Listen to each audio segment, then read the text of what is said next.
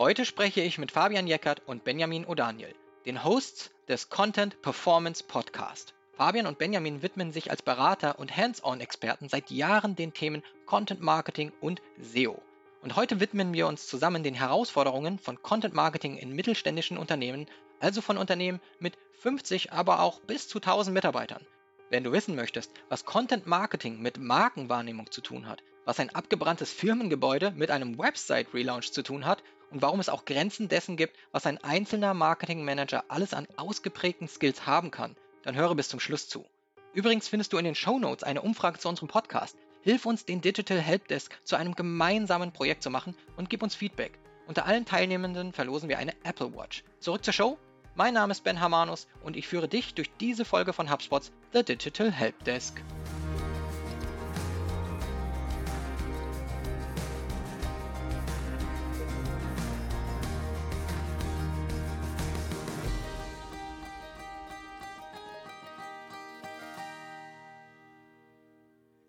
Herzlich willkommen im The Digital Helpdesk Podcast von HubSpot. Heute im virtuellen Studio sitzen vor mir Benjamin O'Daniel und Fabian Jeckert. Ich freue mich sehr, dass ihr heute meine Gäste seid.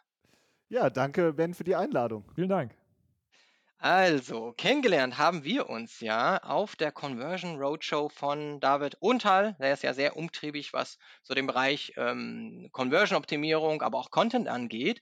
Und da wart ihr ja, so wie ich, ähm, als Speaker dabei. Äh, und wir haben uns da Backstage möchte ich mal so sagen, kennengelernt. Ich habe da wie immer gesessen, geschwitzt und noch so die letzten Slides irgendwie gebastelt. Und dann kamen wir aber auch ins Gespräch. Das war 2018.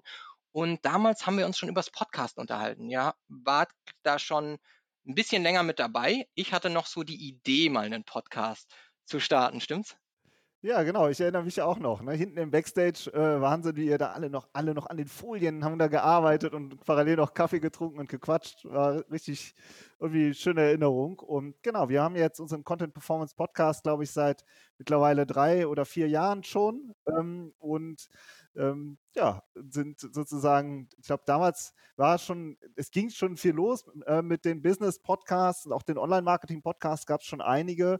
Und ähm, so, so wächst äh, die Familie der Online-Marketing-Podcaster immer mehr. Finde ich ähm, super. Ja, auf jeden Fall. Also ihr seid sozusagen ja, äh, oder Podcasting ist für euch ja eher dann ein fast alter Hut. Äh, es hat jetzt 2020 für mich gefühlt richtig dann abgehoben. Äh, und da war es dann auch der späteste Zeitpunkt, dass äh, ich auch mal aktiv werden musste und freue mich, dass ich euch jetzt als Gäste endlich dabei habe. Obwohl ich euch schon von der ersten Stunde an eingeplant hatte, hat es jetzt doch noch mal ein ganzes Jahr gedauert. Aber endlich seid ihr dabei. Und heute sprechen wir auch über etwas, was für euch ein alter Hut ist, nämlich Content Marketing. Content Marketing und SEO. Und heute möchten wir über Content Marketing und SEO im Mittelstand sprechen. Ähm, durch euren Podcast seid ihr ja beide für eure Expertise rund um Content bekannt. Und daher kommen ja auch viele mittelständische Unternehmen regelmäßig auf euch zu, einfach weil sie euch durch den Podcast kennen oder vielleicht auch auf LinkedIn euch gefolgt sind, vielleicht haben sie euch auch ergoogelt ähm, um sich dann auch bei euch Unterstützung ins Haus zu holen. Das ist, trifft es ganz gut, oder? Ja, kann man so sagen. Ja, Sehr schön. Genau. Und für mich wäre es da mal so ganz spannend zu wissen, weil das geht ja auch schon seit Jahren jetzt so ein bisschen durch die Branche, dass man immer wieder, wenn man gesagt hat, Content Marketing ist eigentlich das neue SEO. Ähm, ich habe aber das Gefühl, dass für viele es da immer noch große Unterschiede gibt. Ähm, die gibt es natürlich auch irgendwo, aber trotzdem gehören die zwei Dinge zusammen. Und für mich wäre erstmal spannend zu wissen, wenn zu euch Kunden kommen, wonach fragen sie zuerst? Sagen sie, sie brauchen Content Marketing und SEO dazu? Oder kommen die eher und sagen, ihr seid die SEO-Experten und äh, dafür brauchen wir aber doch auch Content? Ja, das ist echt eine gute Frage. Ähm, die haben wir auch intensiv diskutiert in der Vorbereitung, muss ich sagen, weil ähm, ich übernehme bei uns ja eher so den technischen SEO-Part äh, zumindest war das in der Vergangenheit so. Man wächst ja auch immer mehr zusammen fachlich, wenn man so intensiv zusammenarbeitet. Und Benjamin ist eher so, kommt eher aus der, aus der Content-Ecke, was seine berufliche Historie angeht. Ähm, also ich habe natürlich eher das Gefühl, dass die Kunden eher mit, mit SEO-Argumenten kommen. Aber das ist auch immer, das kommt auch immer auf das Unternehmen an. Ne? Du fragst jetzt nach, nach, dem deutschen Mittelstand, der ist ja riesig. Ne? Geht es da um B2B-Unternehmen, geht es da um B2C-Unternehmen, geht es da um Unternehmen, die einen Online-Shop haben, die sind natürlich auch vielleicht eher Content-getriebener von jeher als ein, als ein Maschinenbauer. Ähm, von daher muss ich leider mit dieser, äh, mit, mit der Es kommt drauf an Antwort jetzt um die Ecke kommen. Aber ich finde, was wir schon feststellen, ist, dass, dass viele Unternehmen schon äh, auch mit der Frage kommen, wie, wie komme ich bei Google nach vorne? Das, das ist einfach eine wichtige Frage für viele Unternehmen. Viele Unternehmen haben immer noch heutzutage sehr schmale Seiten, was den Content angeht. Viele arbeiten noch mit PDFs, mit Produktkatalogen und haben eben keine Gesamtstrategie, was ihren Content angeht. Ähm, auf der anderen Seite ist aber gerade im Moment so, dass natürlich viele auch, gerade viele Marketingmanager auch von anderer Stelle gefragt werden, zum Beispiel aus, aus dem Vertrieb, hey, unsere Messen sind ausgefallen. Wie, wie, wie kommen wir denn jetzt bei Google nach vorne? So, wie, wie machen wir das denn mit diesem SEO äh, und wie, wie können wir da angreifen? Und von daher ist es auch, kommt es oft vor, dass sich, dass sich äh, Kollegen bei uns melden und sagen, hey, wie, klären uns mal auf, wie kann man denn mit SEO starten, wie können wir denn für uns eine Strategie entwickeln, sodass ich persönlich jetzt auch sagen würde, dass es das SEO der Einstieg ist, aber äh, also Benjamin hat da so eine bisschen andere Einflugschneise für sich. Er grinst schon ganz schnell. Er so bisschen, ja, ne? es ist halt genau. immer diese Mischung. Ne? Du brauchst, du brauchst ja, ähm, um zu ranken, brauchst du guten Content. So, ähm, das ist halt ein wesentlicher Teil davon. Und viele Unternehmen machen ja auch was mit Content, so, ja, und äh, machen sogar Content Marketing. Der Begriff fällt schon auch durchaus. Aber es ist halt wirklich die Frage, wie, von welcher Seite aus betrachtest du es? Und wir haben eben unseren Fokus auch ganz klar im SEO und sagen, du musst SEO mit Content verbinden, um wirklich das Beste rauszuholen. Ich persönlich muss manchmal sagen, ich bin ja auch äh, Lehrbeauftragter für Content Marketing an der TH Köln. Und wenn ich so schaue, wie so auf Content Marketing, wie das betrachtet wird, dann fehlt mir da irgendwie manchmal der Performance-Ansatz. Ja, also in den USA ist es viel verbreiteter, aber äh, hier in Deutschland wird dann gesagt, ja, jetzt machen wir was mit Content. Ja, aber es muss halt auch eben möglichst viel bringen. So. Und, und da gehört äh, SEO als strategisches Ziel und ein gutes Ranking gehört für mich halt immer mit dazu. Also ich kann mir eigentlich gar kein Content Marketing ohne auch SEO vorstellen. Okay. Also ich merke schon, es gibt so keine eindeutige Aussage zu dem, wie die Kunden zu euch kommen, aber dieses, diese Ranking-Wünsche, die sind eigentlich immer das oberste Ziel. Dann fühlt sich für mich an wie eigentlich vor 10 oder 15 Jahren hat sich eigentlich nichts geändert. Es kommt immer irgendjemand und sagt, wenn ich das und das google, sind wir gar nicht oben. ist, genau so ist das so? Ja, genau so ist es, finde ich. Also es ist oft immer noch der Einstieg, dass jemand manuell was bei Google eingibt und einfach feststellt, dass da der Wettbewerb vorne steht und man selbst nicht. Ja, Aber ich meine, wer will es der Unternehmen auch verdenken? Ja, also ja. warum sollte sich da auch was dran ändern? Erstmal, würde ich jetzt sagen. Ja, ich meine, ich bin jetzt auch schon ich, fast seit 20 Jahren in dem Bereich unterwegs und ähm, ich finde es auch überhaupt nicht schlimm, dass das die Frage ist, weil es ist eine gute Frage, es ist eine unternehmerische Frage. Ähm, weil es ist ja auch kostenloser Traffic, den man da final sich aufbaut. Ja, man muss sich natürlich vorher Arbeit reinstecken, man muss sich Asset, Content Assets aufbauen aber das, aber das Ergebnis ist, dass man tatsächlich kostenlose Besucher bekommt. Viele Unternehmen schalten ja auch schon Ads ähm, und wissen, was es kostet, für Besucher Geld auszugeben. Ja, und ich finde die Frage vollkommen berechtigt, auch 2020, auch 2021 noch danach zu fragen, wie komme ich denn an die, an die kostenlosen, in Anführungsstrichen, Besucher ran? Definitiv. Also die, sich die Frage zu stellen, ist definitiv berechtigt und es ist ja auch immer gut, wenn überhaupt das Interesse da ist, das zu verstehen und dort nach oben zu kommen. Äh, ich glaube, wichtig ist dabei auch, aber auch immer, die Antwort akzeptieren zu können. Denn die ist ja nicht immer so, wie sich jeder das wünscht. Das ist jetzt nicht irgendwie der, äh, ich buche Modul 1, 2 und 3 und dann nächste Woche äh, schaue ich in die Rankings und dann ist alles super, gerade wenn es hochkompetitiv ist. Also ganz so einfach ist es eben nicht und da ist die Antwort, äh, wie du eben vorhin auch schon gesagt hast, Fabian, es, es gibt nicht immer diese einfache Antwort wie ja oder nein oder so ist es, sondern kommt drauf an, ist eben oft die Antwort. Und da vielleicht mal kurz die Frage, um das so ein bisschen klarzustellen, was für Unternehmen sind das, die zu euch kommen, damit man das so ein bisschen, dass ich eine bessere Vorstellung bekomme. Ähm, große mittelständische Unternehmen, sind das eher so Unternehmen, die sind Größe 50, 100, 150, Mittelstand heißt ja irgendwie so vieles. Ja, es heißt so vieles und so viele ähm, fragen auch an. Ja, also du hast Unternehmen, die haben fünf bis zehn Mitarbeiter oder 20 Mitarbeiter. Du hast, wir haben auch Anfragen von Unternehmen 150, 250, 500 bis zu äh, mit 1000 Angestellten. Aber eigentlich ist das Interessante, dass SEO ja nicht, aus, aus unserer Perspektive ist SEO keine Frage der Größe, sondern eher der Einstellung und der Prioritäten, die man da investiert. Also nur weil ein Unternehmen 1000 Mitarbeiter hat, heißt es nicht, dass es automatisch Top-Rankings hat. Und auch wenn man sich die Situation in den Unternehmen mal anguckt, dann sagen wir mal ehrlich, in den wenigsten Unternehmen äh, gibt es wirklich richtige SEO- und Content-Teams, ja, die wirklich, wo alles klar strukturiert ist, sondern in sehr vielen, gerade mittelständischen Unternehmen, gibt es ähm, einen starken Vertrieb und relativ kleine Marketingabteilungen. Und da sitzen halt wirklich die Allrounder, die Allzweckwaffen, ja, die einfach alle Themen auf dem Tisch haben. Und entweder sind es Marketing Manager, aber selbst die Digital Marketing Manager oder die Content Marketing Manager, die jetzt auch eingestellt werden, immer mehr, das sind ja auch, die haben ja auch tausend Themen auf dem Tisch. Und davon wiederum ist eines dann SEO. Ja? Und von daher ähm, haben wir querbeet alle Unternehmen, die sozusagen, die bei uns anfragen. Und SEO ist dann wirklich eben das, das Expertenthema. Oder Fabian, wie würdest du es sehen? Ja, das ist halt auch die Kombination, die wir anbieten, find, finde ich, dass wir auf, auf beide, äh, in beide Richtungen Antworten geben können. Ne? Wir haben ja jetzt über Content und über SEO gesprochen. Wenn man SEO jetzt eher so ein bisschen technisch sieht, hat Benjamin ja gerade schon so ein bisschen aufgezählt, wer denn alles in den Unternehmen drin sitzt. Aber da ist der technische SEO zum Beispiel noch gar nicht aufgetaucht. Ja, aber SEO hat so einen riesigen technischen Aspekt, ja, auch im Blick haben muss. Und, da, und das finde ich wahnsinnig schwierig, das jemandem, der auch noch für Content zuständig ist, zum Beispiel auch noch aufs Auge zu drücken. Ja, und selbst wenn du mit Technikern zusammenarbeitest, mit der IT zusammenarbeitest, stelle ich auch immer wieder fest, dass SEO auch nicht immer mitgedacht wird.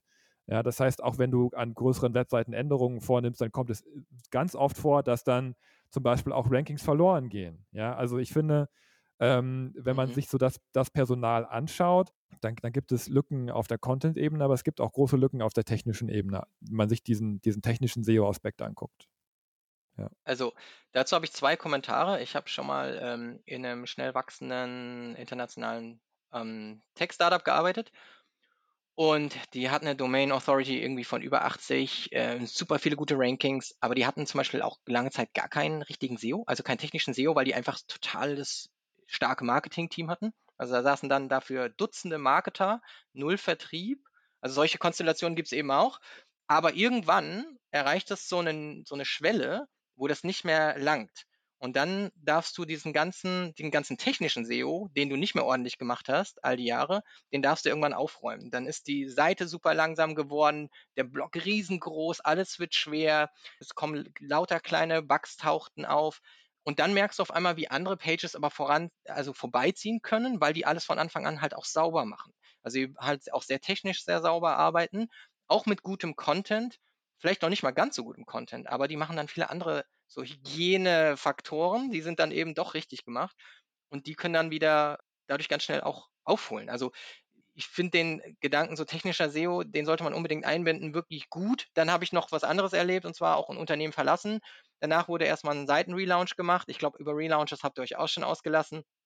Kein technischer SEO hinzugezogen. Und ich war dann nicht mehr im Unternehmen, aber ich habe mir die Rankings dann angeguckt und konnte natürlich auch den, also den wirklich fiesen Drop sehen. Also Rankingverlust ohne Ende ähm, weil einfach natürlich eine neue schöne Oberfläche hingesetzt wurde, aber eben nicht bedacht wurde, was heißt es am Ende denn jetzt für die Gesamtperformance der Seite und da fehlte auch das Technische, auch wenn der Content grandios ist. Ähm, ja, da habt ihr sicherlich auch eure Erfahrungen gemacht. Also bei dem, gerade bei dem Relaunch, ich finde das echt spannend. Eine Website ist ja ein wirkliches Asset und die Rankings sind ein Asset.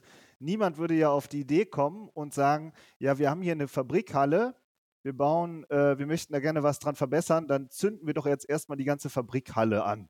So, ja. Und dann schauen wir mal weiter. Ja. Aber mit einer Website wird das irgendwie immer noch so gemacht. Ja. Man hat dann einen Wert, der über die Jahre entstanden ist, den man vielleicht auch gar nicht richtig realisiert hat. Und, ähm, und dann wird der Relaunch ohne SEO durchgezogen, ohne vorher auch sozusagen wirklich eine SEO-Konzeption zu machen. Und, und dann wird der Wert zerstört und wenn danach natürlich angefragt wird, dann ist es natürlich bitter, weil dann ist die Halle abgebrannt. So, und, und das ist ein typischer Fall, finde ich auch, wo ein technischer SEO dazugehört. Deswegen bin ich immer froh, wenn der Fabian dabei ist. Ja, ich meine, man muss zur Ehrenrettung der Kollegen auch sagen, dass es teilweise auch passiert, obwohl ein technischer SEO im Unternehmen war, weil auf ihn nicht gehört wurde. Das ist auch schon vorgekommen. Ähm, das habe ich auch schon erlebt. Das ist das eine. Das andere, was mir dazu einfällt, ist manchmal auch, dass im Unternehmen selber manchmal auch gar nicht so das, das Bewusstsein für die einzelnen ähm, Berufsbereiche, Berufsbilder da ist. Ja, also wenn man sich Stellenanzeigen zum Beispiel anguckt ähm, für, für SEOs, dann steht da drin, ja, okay, wir suchen einen SEO-Manager, der aber auch unsere Google Ads-Kampagne steuert. Und den Content soll er auch noch schreiben. Ja, also nicht nur, dass, dass man Content-Leute hat und kein SEO, aber wenn man einen SEO sucht, wird dann auch oft ganz viele Sachen in einen Topf geschmissen, die aber eigentlich damit überhaupt nichts zu tun haben, die mit diesem Berufsbild, ähm, das, das liegt dann einfach daran, dass Unternehmen selber in der Personalabteilung oder wer auch immer die, die Anzeige geschrieben hat, auch nicht ganz klar ist, was man eigentlich braucht. Ja, was brauche ich denn eigentlich für Personal? Was brauche ich denn für eine Teamzusammensetzung, um erfolgreich SEO zu machen? Und das finde ich im Übrigen beim Content sehr ähnlich. Ja, also wenn ein Content Marketing Manager gesucht wird, suche ich dann jemanden, der ähm, eher ein Copywriter ist, suche ich eher einen Content Manager, der Texte einpflegt, ja, suche ich eher einen Redakteur, der einen eher journalistischen Ansatz hat, ähm, oder suche ich einen technischen Redakteur, der eher an Produkttexten äh, wirklich arbeitet, an Handbüchern arbeitet. Auch das hat äh, alleine schon auf der Textebene sehr viele Facetten. Ja, und äh, das ist so die Krux einfach ein bisschen, weil wir eben in so schnell, in einer so schnelllebigen ähm, Branche leben, dass diese Berufsbilder alle erst ähm, letzten Endes seit 10, 15 oder auch 5 oder 3 Jahren erst wirklich richtig ähm, vorhanden sind. Das ist aber bei den Social Media Managern im Übrigen genauso. Die haben ja auch nicht ohne Grund einen äh, Berufsverband gegründet und machen sich sehr stark äh, für, für dieses ganze Thema, was ist überhaupt ein vernünftiges Stellenprofil, was sind Anforderungen und Erwartungen, die ich auch an äh, vielleicht einen Social Media Manager stellen kann. Das ist dann was anderes als ein Community Manager. Ja, ja, absolut. Also da wird ja auch Social Media Manager äh, und Community Manager so in einen Pot geworfen. Äh, umso größer ein Unternehmen wird, desto eher merkt man dann auch, wie sich die Aufgaben aufspalten, ne? weil ein Community Manager dann auch unter Umständen auch in einem ganz anderen Team wäre als im Social Media Marketing Team. Der wäre dann vielleicht eher bei in, im PR Team, äh, also im Communications Team und nicht im Marketing Team. Also das ist ja auch immer das Ding, dass man dann merkt, wo würde man die Person eigentlich verorten, je nach Skill? Ich merke schon, dass ihr ähm, da viele Erfahrungen habt mit vielleicht auch Unternehmen, die eben noch nicht so ein diverses Marketing-Team haben, die versuchen das über äh, die eierlegende Wollmilchsau, wie man immer wieder sagt, das irgendwie zu lösen. Ich glaube, ähm, Benjamin, du hast auch schon mal ein Stellenprofil geteilt. War das von dir in LinkedIn? Ja, der, also ich glaube, Fabian oder ich, wir haben beides gemacht. Also es ist einfach klar, die, in den Unternehmen gibt es eben ähm, Allrounder jetzt schon im Marketing und dann sucht man halt im Digital Marketing auch äh, Allrounder, weil man halt natürlich auch sehr viel erreichen will. Und das ist dann typisch, ist eben Content, SEO, Social, alles zusammen. Und das ist auch ja. das, was wir auch viel, wir bekommen ja auch viel Feedback von unseren Hörerinnen und Hörern, so wie du ja auch. Und das sind halt auch viele, äh, die, das sind Online-Marketing-Manager, ja, oder die, da steht SEO, Content und Ads äh, in der, im LinkedIn-Profil, ja, in der Funktion. Und äh, das sind dann halt auch mal gerne drei oder vier Stellenprofile. Ja. Plus natürlich, dass man auch noch äh, externe Dienstleister hat im IT-Bereich oder auch im, im Online-Bereich, Online-Marketing-Bereich. Ja, vielleicht noch zur, zur Ergänzung, weil wir hier immer auch so viel über die Firmengröße sprechen. Benjamin hat ja gerade schon gesagt, es ist keine Frage der Größe, sondern der Einstellung. Also ähm, wir haben auch schon äh, über viele Jahre Unternehmen groß gemacht, ähm, die ganz bewusst sehr früh sehr große Marketingteams aufgebaut haben und sehr, äh, die wirklich gesagt haben, wir möchten gerne die möglichst die besten Leute einstellen. Wir sind noch klein und da war das Marketingteam teilweise so groß wie das Produktteam. Ja, die wird man heute als Startup bezeichnen, aber früher hätte, hätte sie da nicht Startup zugesagt, aber die sind trotzdem extrem schnell gewachsen. Die waren mal klein und sind jetzt, also sind von 10 auf 300 gewachsen. Ja, ähm, auf der anderen Seite gibt es Unternehmen mit Tausenden von Mitarbeitern, für die wir auch arbeiten, wo es halt jetzt, die halt jetzt erst den Einstieg gehen. Ja, aber ich würde auch da sagen, dass es da Sinn macht, halt von vornherein auch wirklich ein ordentliches Team ähm, sich aufzubauen und es eben nicht dem Generalisten auf den Tisch zu legen, sondern wirklich auch ganz klar zu, zu äh, differenzieren. Ähm, und viele erfolgreiche Startups, gerade auch aus den letzten Jahren, wenn man sich anguckt, was die, wie die gewachsen sind, da ist SEO immer ein großer ähm, Aspekt gewesen. Und die sind meiner Meinung nach deswegen auch so stark gewachsen und sind so erfolgreich, weil sie von Anfang an äh, SEO und Content mitgedacht haben. Wen würde man denn brauchen, wenn, äh, wenn man jetzt Content Marketing ernst nehmen möchte, angenommen, man hat vielleicht schon jemanden im Unternehmen, es gibt ja immer jemanden, der der Marketing verantwortlich ist, äh, sei jetzt mal dahingestellt, ob der Person einfach der Job so hingeschoben wurde, äh, weil die Person sich am besten mit Digitalem auskennt oder wirklich gute Marketing ist. Äh, wenn man jetzt aber sagt, wir brauchen Unterstützung, wir würden auch gerne ähm, in-house ein bisschen mehr Expertise da reinholen, was sagt ihr, sollte wäre gesund, so mindestens zu haben, um im Mittelstand ähm, ein gesundes Content-SEO-Team zu haben? Ja, das ist eine große Frage, ey. Da muss man echt, äh, kann man lange drüber nachdenken. Also meine ersten Gedanken sind, ähm, also du hast ja schon bestehende Digital Marketing Manager oder Marketing Manager und die sind oft, das ist unser Eindruck, super motiviert und auch echt richtig fähig. Das sind Leute, die haben super viel auf dem Tisch und kriegen total viel gewuppt. Und die Frage ist, packen die sich jetzt zum Beispiel noch SEO drauf oder schaffen sie dann eben eine eigene Stelle? So, und dann gibt es ähm, also wenn ich für die aus Content-Perspektive sprechen muss, brauchst du jemanden, der wirklich operativ auf der Website arbeitet am Content. Die ganze Zeit. Also äh, neue Beiträge, bestehende Beiträge überarbeiten, Produktseiten überarbeiten. Viele Unternehmen haben zum Beispiel auch ein Glossar, ja, haben einen Corporate Blog oder haben noch Microsites und, und da am Content zu arbeiten, um das Ranking zu verbessern, da brauchst du einfach jemanden, der für diesen Content zuständig ist und der dann auch die Ressourcen dafür ganz klar auch zur Verfügung gestellt bekommt. Weil Content, die Arbeit am Content, die kostet nun einmal schlicht Zeit. Du musst dich mit der Fachabteilung abstimmen, du musst, du brauchst ein SEO-Briefing dafür und dann geht es oft in Korrekturschleifen rein. Der Content auf der Website ist auch oft politisch.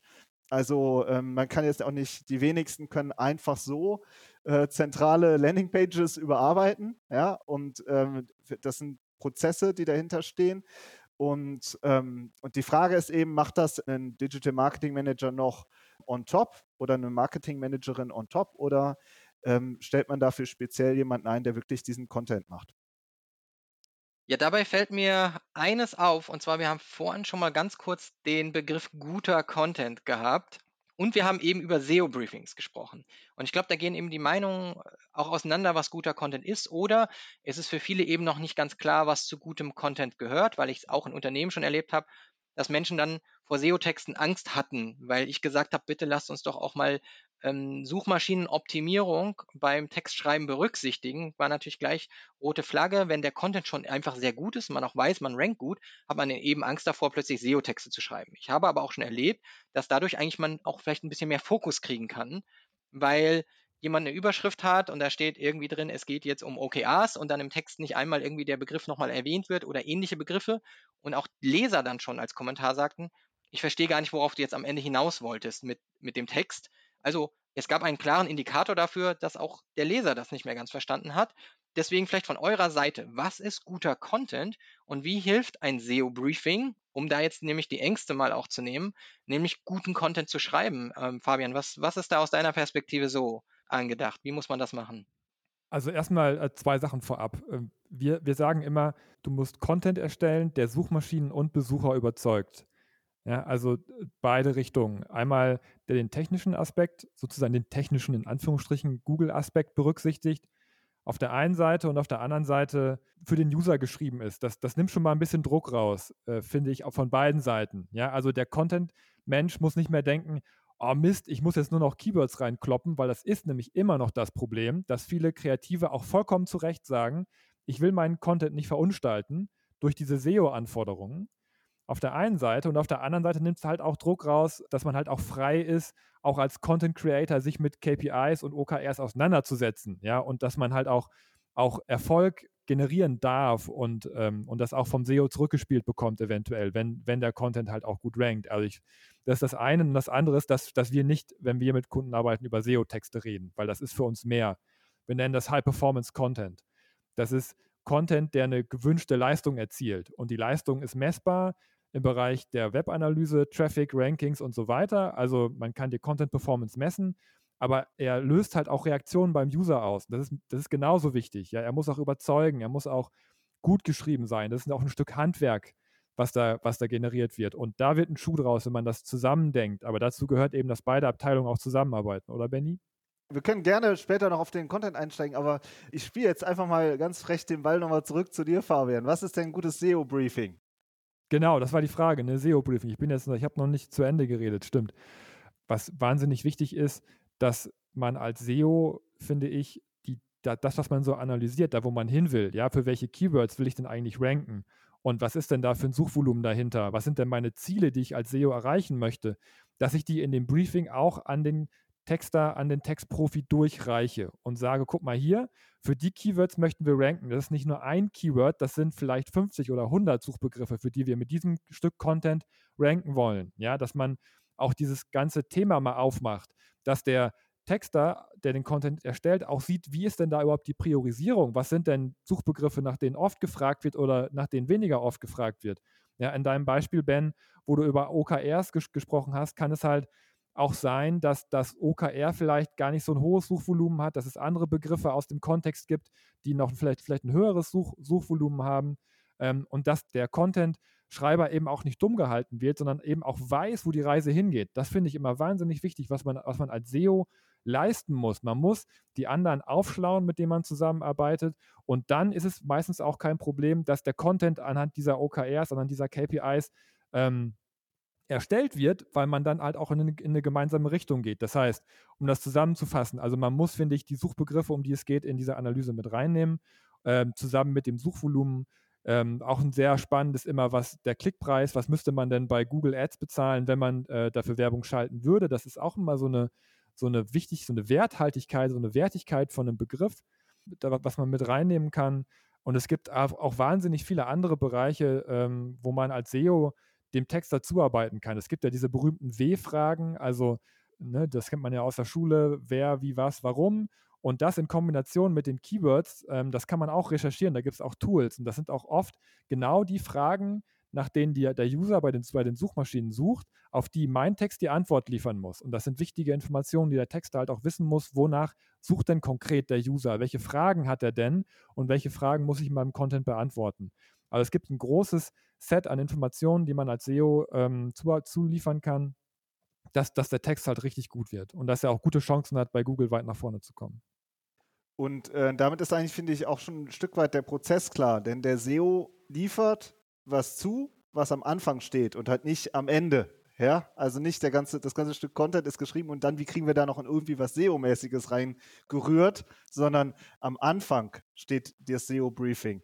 Und, und als Texter, wenn, das, wenn man das jetzt nochmal auf ein Unternehmen äh, betrachtet und da ist ein Digital Marketing Manager, dann äh, ist eigentlich immer die Regel, dass dann, äh, dass man äh, eine Art Schnittstelle hat und dann auch nochmal zu einer Fachabteilung geht und sagt, guck mal hier, das sind die Keywords, das suchen die Kunden. So, wie ist denn die Suchintention dahinter? Was möchten die dahinter? Die ist nicht immer klar. So, wenn da jetzt irgendwie Keyword plus kaufen steht, das ist relativ simpel. Ja, aber ähm, wenn man sich die Keywords in der Tiefe anguckt, dann entstehen da halt sehr viele Fragen daraus und die kann man wiederum im Content beantworten. Und damit ist auch irgendwie, finde ich, dieser falsche Dreh im Kopf raus, weil hinter jedem Keyword, hinter jeder Suchanfrage steht ja ein, steht ja ein Mensch, steht ja ein potenzieller Kunde. Und wenn man äh, auf, auf die Suchanfrage eingeht, dann geht man auf seinen Kunden ein. Ja, und deswegen ist es nicht ein dummer SEO-Text und ein guter Landingpage-Copy, äh, ja, sondern das muss man zusammendenken. So, und, ähm, und dann hat man eben das, was dabei rauskommt. Dann hat man einen Text, der den User überzeugt und zugleich eben auch die SEO-Kriterien erfüllt. Das sind jetzt so viele Gedanken, die gerade in meinen Kopf gekommen sind, durch die Dinge, die ihr gerade gesagt habt. Ich glaube, ein wichtiger Punkt ist auf jeden Fall, gutes Marketing heutzutage ist Kollaboration. Also, dass man eben nicht mehr sagen kann, einer setzt sich hin und der setzt sich da im Silo an seinen Text. Ähm, auch wenn ihr, und das finde ich schön, dass ihr das so respektvoll sagt, der Texter, der Textprofi. Also ihr respektiert natürlich denjenigen, der den Text schreibt, weil er ist letzten Endes entweder der Experte im Texten, der Experte in seinem Unternehmen, der Experte fürs Thema, also in irgendeinem Feld oder in mehreren ist er ja der oder sie der Experte oder die Expertin. Und ihr seid eben diejenigen, die helft, das Ganze für Suchmaschinen auffindbar zu machen oder auch zu helfen, die, für den User ähm, noch wertvoller zu gestalten. Also eigentlich geht es ja nur um so äh, den Wert zu erhöhen. Und das ist auch schön, dass ihr sagt, schaut doch mal bitte auf die Keywords, was die kosten. Und wenn ihr das Suchvolumen einfangt, dann lohnt sich ja auch die Investition. Also auch, dass man selber merkt, nein, du bist hier und oder dieses Texten ist nicht nur irgendwie so ein kleines Hobby im Unternehmen. Einer muss den Corporate Block füllen, damit da mal was Neues steht, sondern das ist wirklich so ein Investment in ein Asset, in so einen, so einen Content-Schatz, der Geld zurückbringt, letzten Endes. Also diesen Gedanken finde ich schön.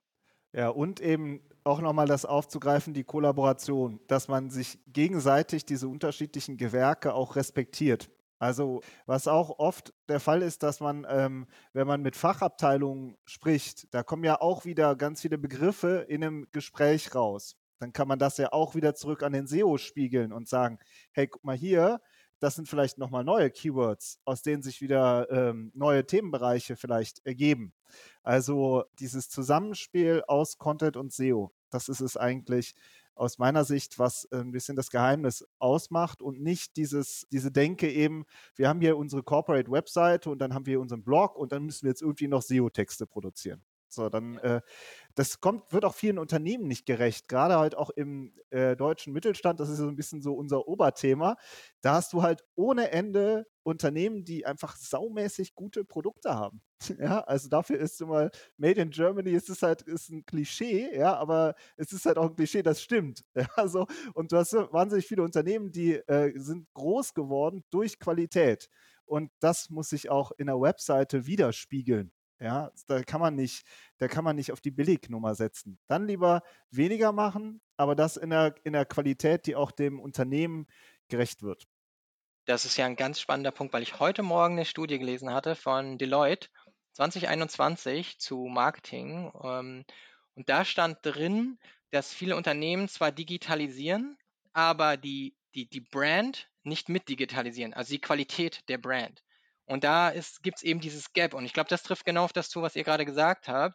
Es gibt diese Marke, es gibt diesen ganz starken, tollen Mittelstand mit guten Produkten, aber sie schaffen es nicht, das zu digitalisieren. Und das wäre ja auch einfach ein qualitativ hochwertiges Marketing zu machen, wenn du ein toller Uhrenmacher bist oder ähm, tolles Geschirr hast oder was auch immer, dann sollte sich diese Qualität natürlich auch in deinem digitalen Content ausdrücken. Ansonsten ist das Markenempfinden ja auch schon wieder geschmälert, wenn man jetzt vielleicht so einen so einen schlechten SEO-Text hat oder gar nicht gefunden wird. Ja, das kommt äh, sehr häufig vor. Also, und, also finde ich, das ist so mein Eindruck. Ähm, auch wie die ganze SEO-Szene insgesamt auch gewachsen ist, ist, dass, dass äh, Content-Qualität eigentlich nie wichtig war. Es ging immer nur darum, gute Rankings zu bekommen. Das ist so ein bisschen platt gesagt. Also, ähm, und das ist auch eine Weiterentwicklung, die ich persönlich auch äh, genommen habe, dass ich ähm, relativ früh schon gesagt habe, ich kann ohne guten Content, kann ich nichts mehr reißen. So, das ist, Google sagt, seit, seitdem es Google gibt, sagt Google, du musst guten Content machen, wenn du gute Rankings haben willst.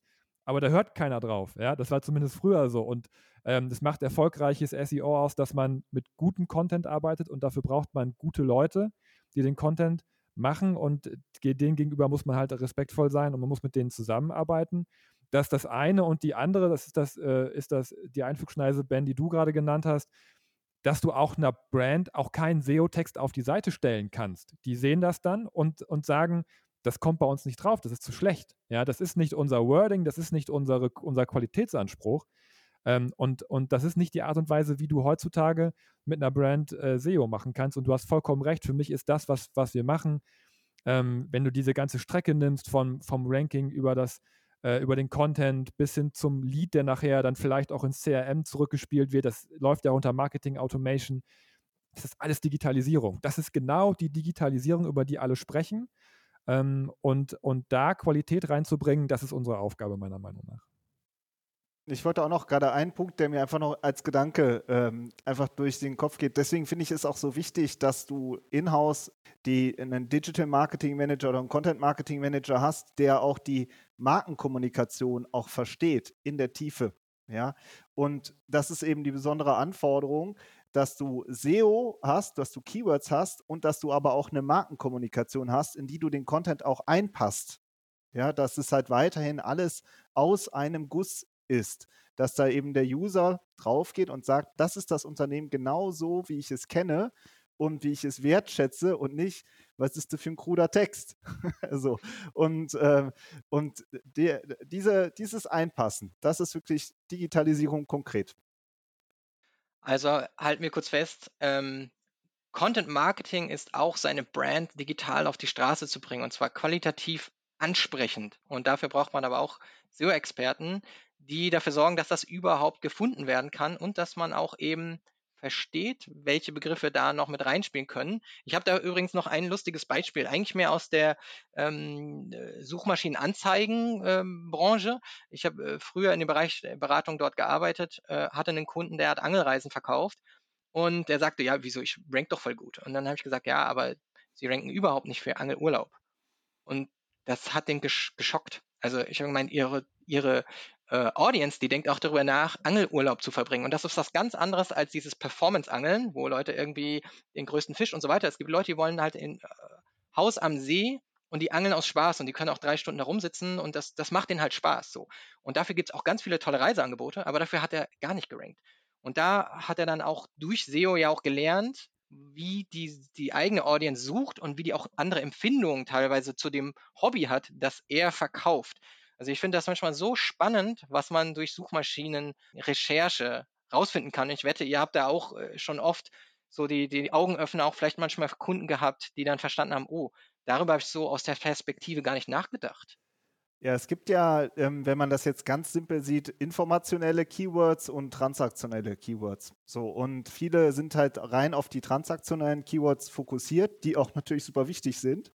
Ähm, aber genauso gibt es eben in diesem ganzen informationellen Bereich wahnsinnig viel Ranking-Möglichkeiten. Wir haben kürzlich eine Podcast-Folge mal gemacht, wo wir eine Customer Journey sozusagen äh, aus SEO-Perspektive durchgegangen sind und haben das an einem Beispiel mal durchexerziert, was es alles für Suchanfragen gibt. Und, äh, und dann wird das Feld natürlich richtig groß. Und auch das gehört, finde ich, absolut zu Content Marketing, genauso wie zu SEO, dass man eben einfach an allen Punkten sichtbar ist und da nutzwertigen, hilfreichen, guten Content hat.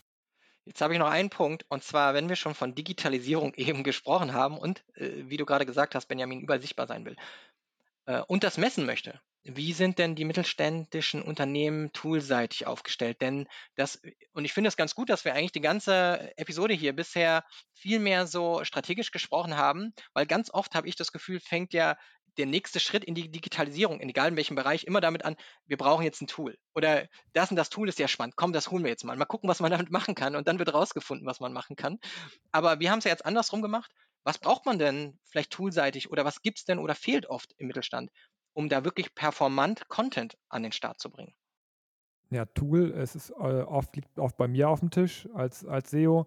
Ähm, wobei sich Benjamin da mittlerweile auch echt reingefuchst hat in sehr, sehr viele Tools, ähm, dass er sich viele Informationen mittlerweile auch selber holt und ich da nicht mehr, nicht mehr ran muss. Aber also generell, der, das ist auch wieder eine sehr allgemeine Frage. Das, das kommt auch wieder aufs Unternehmen an. Ne? Also was für Personal arbeitet da, wie weit sind die Kollegen schon? Aber ganz, ganz oft ist es so, dass das Unternehmen überhaupt keine Tools benutzen und wenn, dann ist es oft so, der, ist die Einflugschneise oft die Webanalyse, dass man so ein Google Analytics mal laufen hat und sich mal die Besucherzahlen anguckt. Das ist so der, das ist eigentlich oft, oft schon da. Unser Eindruck ist, dass der Toolbedarf oft unklar ist. Du hast ja gerade gesagt, dann holt man sich mal ein Tool und guckt da mal rein. Aber selbst so weit kommen viele gar nicht, ähm, weil die Tools kosten Geld. Man muss es rechtfertigen dem, dem Vorgesetzten gegenüber und dann fragt er, ja, wofür, wofür brauchst du das denn? Und dann hast du keine vernünftige Antwort da liegt so ein bisschen der Hase im Pfeffer. Warum hast du keine Antwort? Vielleicht, weil du keine Ziele hast, weil du nicht genau weißt, was du erreichen möchtest, weil du noch keine Strategie hast, keine Content-Strategie, dass du den Erfolg deines Content messen möchtest. Und äh, wenn du das alles schon hast, also wenn du diesen großen Plan schon hast und die SEO-Strategie und du hast deine Keywords vielleicht, dann ist die Frage natürlich, okay, ich habe jetzt vielleicht 500 Keywords, die kann ich nicht mehr manuell jeden Morgen abprüfen, da brauche ich ein Tool für. Und dann hast du eine Anforderung. Und dann kannst du sagen, welches Tool erfüllt diese Anforderung. Okay, Tool 1, 2, 3. Und dann machst du eine Liste und guckst, wie teuer das ist. Und dann kannst du es auch rechtfertigen, dir das Tool zu bestellen. Die Anforderungen entwickeln sich aus deiner Strategie heraus. Das heißt, du brauchst eigentlich erst so, so, eine Klarheit, wo du mit SEO jetzt in diesem Fall hin willst und dann holst du dir ein Ranking-Tool. Du bildest dich vielleicht auch technisch weiter. Du weißt, okay, ich muss vielleicht mal Ladezeit oder generell meine URL-Struktur analysieren. Dann holst du dir vielleicht ein Crawling-Tool, ja, um deine Seite mal aufzunehmen. Was habe ich denn alles? Und aus diesen Anforderungen entwickelt sich dann dein Toolset. Und das Toolset ist in der Regel sehr individuell. Also jedes Unternehmen hat eigentlich, müsste das Ziel haben, sich ein eigenes Toolset ähm, zurechtzubauen. mit dem du die Ziele dann messen kannst, die Anforderungen messen kannst, die du mit für dich selbst oder im Team definiert hast. Ich, ich kann ja mal kurz aus Marketer-Sicht sagen, immer wenn ich irgendwie ein Tool brauchte, ich, für alle, die gerade zuhören, wenn ihr es rechtfertigen wollt, ich habe es oft wirklich so gemacht, dass ich gesagt habe, so und so, also dafür brauche ich es, das kann es nachweisen.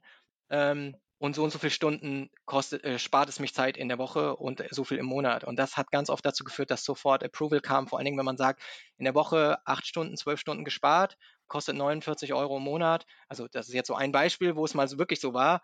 Und dann kriegst du vom Manager natürlich sofort einen Stempel. Ähm, und so ist es in vielen anderen Bereichen auch. Natürlich geht es manchmal ähm, kostenseitig viel weiter nach oben.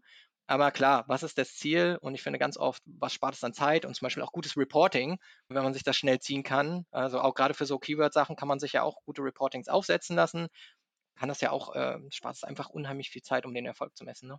Ja, aber die, ähm, man muss schon sagen, eben auch da ist wirklich der Alltag, ich finde, es ist da auch, geht da auch wieder so weit auseinander. Auf der einen Seite diejenigen, die super kompetent sind und die Toollandschaft auch kennen. Und äh, auf der anderen Seite die Allrounder in den mittelständischen Unternehmen, die sowieso schon so viel auf dem Tisch haben, die sagen, ja, wir, wir haben zwar Google Analytics, aber ganz ehrlich, da habe ich jetzt auch schon nicht mehr reingeguckt seit, seit einem Quartal. So, weil es einfach nicht relevant ist operativ. Ja, und, ähm, und wenn man dann sieht, okay, es sind auch vielleicht keine Ziele, noch keine Ziele eingestellt oder die Ziele sind nicht sauber eingestellt, so, das ist so sehr oft, finde ich, die Situation, auf die wir, auf die wir so treffen. Und da ist sozusagen die Frage, eben wie der Fabian sagt, was ist das Toolset, was ich wirklich im Alltag brauche und dann, was du gesagt hast, wie spart mir das Zeit, wie komme ich da zu besseren Ergebnissen? Ja, definitiv. Jetzt haben wir eine, eine, gute bunte Reise durch die Welt von Content und SEO hinter uns. Äh, jetzt haben wir Zuhörer da draußen, die sind vielleicht noch ziemlich weit am Anfang. Die möchten jetzt richtig loslegen und fragen sich, was sind so zwei bis drei Dinge, derer man sich im Klaren sein möchte, wenn man morgen mit Content Marketing, Schrägstrich, äh, gutem SEO da auch noch mit eingebunden loslegen möchte. Ja, also wir sind strategisch gestartet, deswegen würden wir das gerne auch ein bisschen strategisch beantworten ähm, aber auch halt mit viel Praxisbezug oder mit viel Praxiserfahrung. Ich würde, wenn ich mit Content Marketing loslegen möchte, ähm, würde ich das nicht als Testballon sehen, sondern das ist wirklich etwas, für das man langen Atem braucht. Das ist was, was wir auch, auch in Bezug auf SEO oft hören. Ja, dann probieren wir das mal aus für einen Monat oder für zwei oder dann machen wir mal so einen kleinen Testballon. Aber das funktioniert halt nicht. Gerade wenn man SEO machen möchte, dann lassen die Ergebnisse teilweise drei, sechs, neun Monate auf sich warten. Ja, und dann ist es auch sehr schwierig, diese Ursache-Wirkung herzustellen. Ich habe den Content erstellt und nach sechs Monaten kommt er ins Ranking. Das ist sehr schwer. Deswegen muss man sich diese Zeit und die Ressourcen halt auch wirklich einplanen. Am besten mit einer klaren Strategie, mit einem Plan, dass man halt auch nach, nach sechs Monaten, nach einem Jahr, nach anderthalb Jahren halt auch wirklich guckt, was haben wir gemacht und was haben wir erreicht. Ne? Also einfach nur sich im Klaren zu sein, wenn ihr damit äh, starten wollt, das ist halt super Potenzial, ja, die, sich dieses Asset aufzubauen. Ähm, wenn man merkt nach ein paar Jahren, dass man richtig gute Rankings hat und Traffic darüber bekommt, das ist ein Wert, den kann man einem keiner mehr wegnehmen. Aber da muss man wirklich auch für hart für arbeiten und man muss sich dafür Ressourcen einplanen. Und es ist kein Testballon. Das funktioniert in der Regel nicht. Ja, wenn man ein Stück Content macht und lässt es dann liegen, kümmert sich nicht mehr drum, dann kann es sein, dass man nach einem halben Jahr einfach auch kein Ergebnis hat und dann ist das Thema wieder weg äh, vom Tisch und das ist eigentlich schade drum, weil das Potenzial riesig ist. Ich würde es ähm, genauso sehen, nur vielleicht in anderen äh, oder in ähnliche Worte fassen. Also wer SEO, wer Content Marketing macht, braucht einen langen Atem. Und, ähm, und es ist, äh, du brauchst zuerst, jetzt ganz konkret bei SEO, brauchst du dein Keyword-Set, und dann musst du wissen, was baue ich jetzt auf meiner Webseite auf oder um und wie viele Stücke Content produziere ich und wie messe ich den Erfolg. So. Und das musst du erstmal aufsetzen und dann daran arbeiten. Und dann werden sich die Erfolge zeigen. Und das so wie wir sprechen über den deutschen Mittelstand. Es ist ja auch kein super gutes, weltweit bekanntes Produkt über einen Testballon und innerhalb von einem Monat entstanden sondern da, äh, da wird seit 50 Jahren dran gearbeitet und immer noch mit der gleichen Leidenschaft und Energie wie in den Anfangstagen oft in guten Unternehmen. Und so sollte SEO und Content Marketing eben auch betrachtet werden. Und das Spannende ist dann, wenn man sich dann einmal die Rankings erarbeitet hat, dann ähm, googeln die Wettbewerber vielleicht den Hauptbegriff und fragen sich, warum stehe ich da nicht vorne? Ja, ja weil jemand anderes eben diese Arbeitszeit und äh, dieses äh, Köpfchen investiert hat. Und man sieht ja, dass es jetzt in diesen Tagen eben nochmal besonders wertvoll ist, wenn man diesen Inbound hat, wenn einfach wirklich ähm, viele Vertriebsmöglichkeiten wegfallen. Auch hier dann der Vertrieb, wie ihr anfangs gesagt habt, auf einen zukommt und sagt, uns fehlt die Messe, uns fehlt das jetzt. Die virtuelle Messe kann das noch nicht ganz so umsetzen. Ähm, dann, dann merkt man plötzlich, es ist auch einfach hilfreich, auf vielen äh, Säulen zu stehen. Ähm, und Inbound oder Content Marketing ist eben eine sehr, sehr wertvolle Säule, denn die funktioniert digital immer ähm, und bringt immer die Menschen zu einem und dann bestmöglich so, dass es für die richtigen Suchbegriffe ist. Also, äh, halten wir mal ganz kurz fest, kein Testballon. Also, wenn man Content Marketing machen will, sollte man es richtig machen, sollte da reingehen, wie äh, als würde man ähm, das Produkt seines Lebens vielleicht irgendwie produzieren wollen. Also, das bitte ernst nehmen. Man braucht das richtige Keyword-Set und definitiv ganz wichtig, denn man muss reporten und irgendwann kommt jemand und fragt, was, warum kostet das so viel äh, oder was, warum verschlingt das halt Budgets? Ähm, was kriege ich denn dafür zurück? Also Erfolgsmessung ganz wichtig, damit man auch tracken kann, ist man auf dem richtigen Weg und kann gegebenenfalls auch einfach mehr Budgets bekommen, weil man die Erfolge eben auch nachweisen kann. Und das ist ja auch gut für den eigenen Job und die eigene Karriere, auch sinnvolle Dinge im Unternehmen zu machen und beweisen zu können, dass man dem Vertrieb eben wertvolle Menschen bringt, äh, jetzt im B2B dann zum Beispiel wertvolle Lead-Generierung eben auch hat, weil man die richtigen Menschen für den Vertrieb anlockt. Ich habe auch noch einen kleinen Tipp äh, für alle, die sich gerne da auch fortbilden möchten, denn ihr könnt natürlich auch in die HubSpot Academy reinschauen. Da haben wir unzählige Kurse, die ihr besuchen könnt. Und da gibt es auch einen zu Inbound Marketing und der ist auch auf Deutsch. Äh, und ein kleiner Shoutout an dieser Stelle an unsere Inbound-Professorin Laura Stehl. Die hat übrigens mit mir zusammen Onboarding bei HubSpot gehabt und in 2020 sehr viele Kurse für unsere deutschsprachige Academy gebaut. Das wollte ich an dieser Stelle nochmal kurz erwähnen. Und euch beide, ihr seid ja auch recht umtriebig. Ihr habt nicht nur den Content Performance Podcast, auch hier merkt man, steht Performance äh, im Mittelpunkt und auch Content und nicht nur einfach SEO. Sagt doch nochmal, wo findet man euch am besten? Wie nimmt man am besten zu euch Kontakt auf? Ja, gerne. Also wir haben eigentlich ähm, immer zwei Anlaufpunkte. Das eine ist unser Podcast und das andere ist LinkedIn. Wir sind auch mit vielen Hörerinnen und Hörern auf LinkedIn vernetzt und jede Folge, die wir veröffentlichen, die diskutieren wir da auch auf LinkedIn. Also wir sind sehr, sehr fachlich orientiert und, und freuen uns da immer super, wenn man sich da mit uns vernetzt. Ja, von daher gerne einfach zu LinkedIn rübergehen und äh, uns da eine Kontaktanfrage stellen. Super. Ähm, für alle nochmal, Content Performance Podcast findet ihr natürlich überall, aber auch auf der Seite äh, www.jeckert mit AE, jeckert odaniel.com. Dort findet man euch, dann noch mit Slash und Podcast. Dann ist man direkt beim Podcast, aber natürlich ist der ja überall äh, bei Apple und bei ähm, Spotify und so weiter. Ich bedanke mich vielmals für die heutige Runde mit euch. Äh, das Thema Content ist ja immer eins meiner liebsten und äh, meine große Leidenschaft. Von daher danke, dass ich mit euch beiden Experten hier in dieser Runde sitzen konnte und das ja auch für die Zuhörer mit so einem kleinen Content-Kickoff starte. Mögen alle motiviert sein, jetzt äh, Content und SEO zu starten.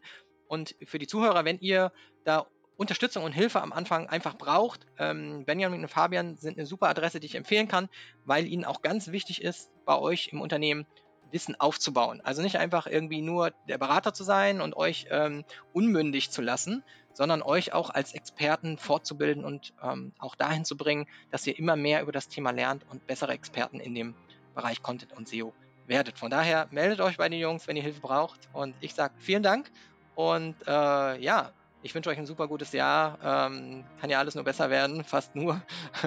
Zumindest was viele andere Umstände angeht. Von daher, gutes Jahr und bis bald. Ben, danke. Danke. Ciao. Ciao, ciao.